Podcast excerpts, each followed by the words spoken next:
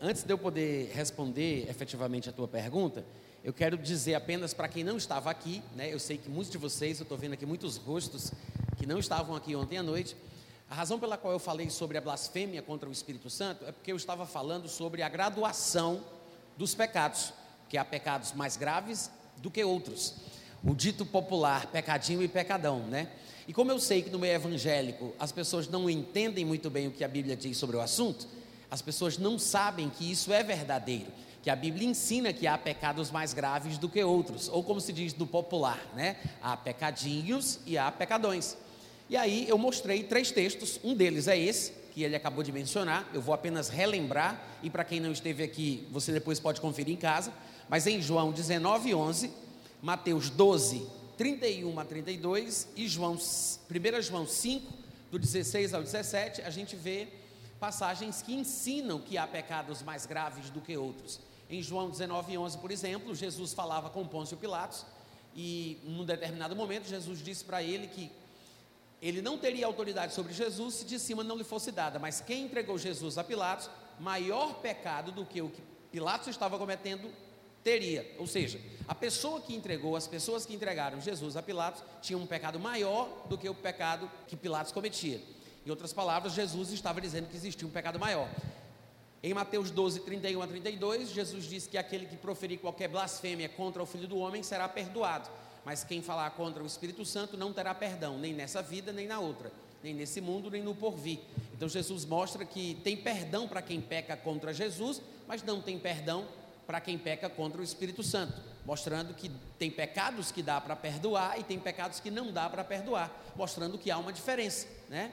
E a blasfêmia contra o Espírito Santo, segundo Jesus, não tem perdão nem nesta vida, nem na outra. E depois, em 1 João 5, 16 e 17, ele também fala mais ou menos a mesma coisa, dizendo que se alguém vê o seu irmão cometer um pecado que não é para a morte, mostrando que tem pecado que mata, mas tem pecado que não mata. Há uma diferença pecados para a morte e pecados que não são para a morte.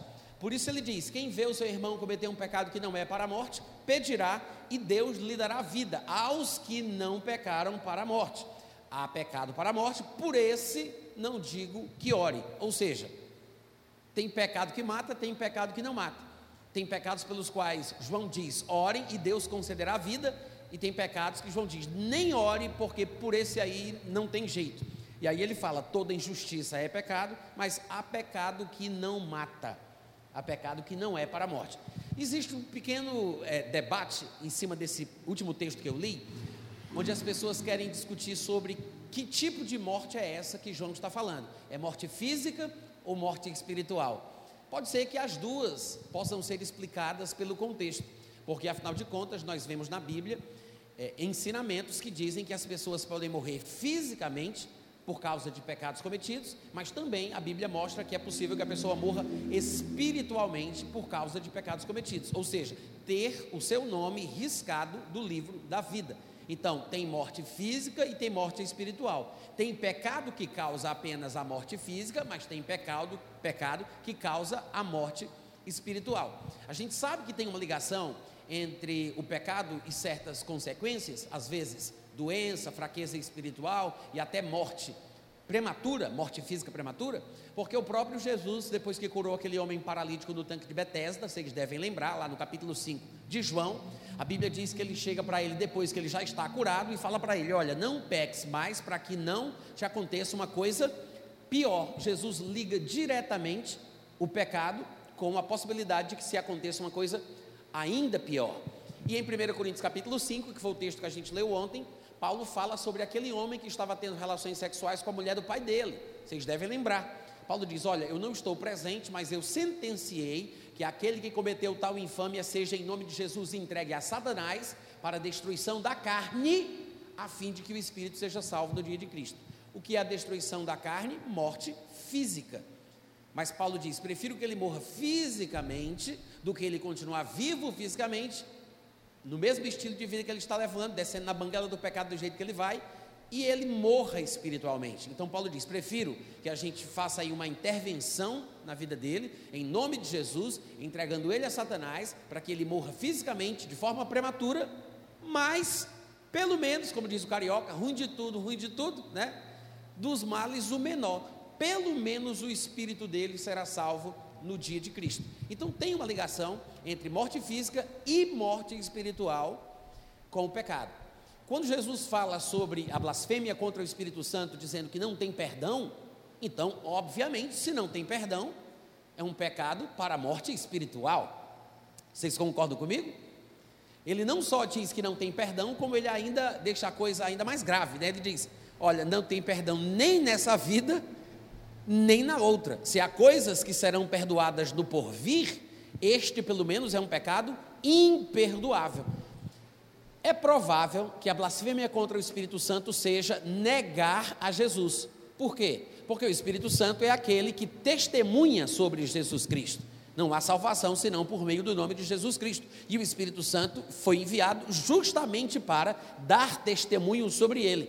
Os homens que estavam assentados na cadeira de Moisés, que deveriam julgar as coisas, discernindo-as e apontar o caminho para os israelitas do que Deus estava fazendo, foram aqueles a respeito dos quais Jesus falou isso.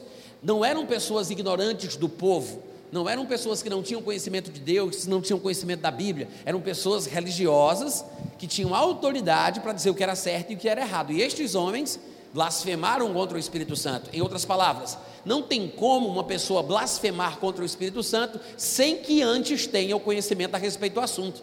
Não tem como alguém rejeitar ou negar Jesus sem saber coisa alguma sobre ele. Então, a blasfêmia contra o Espírito Santo é aquela que é praticada quando alguém tem entendimento, foi evangelizada, conhece o que a palavra diz e essa pessoa faz o oposto de caso pensado. Porque um pecado cometido por ignorância tem perdão.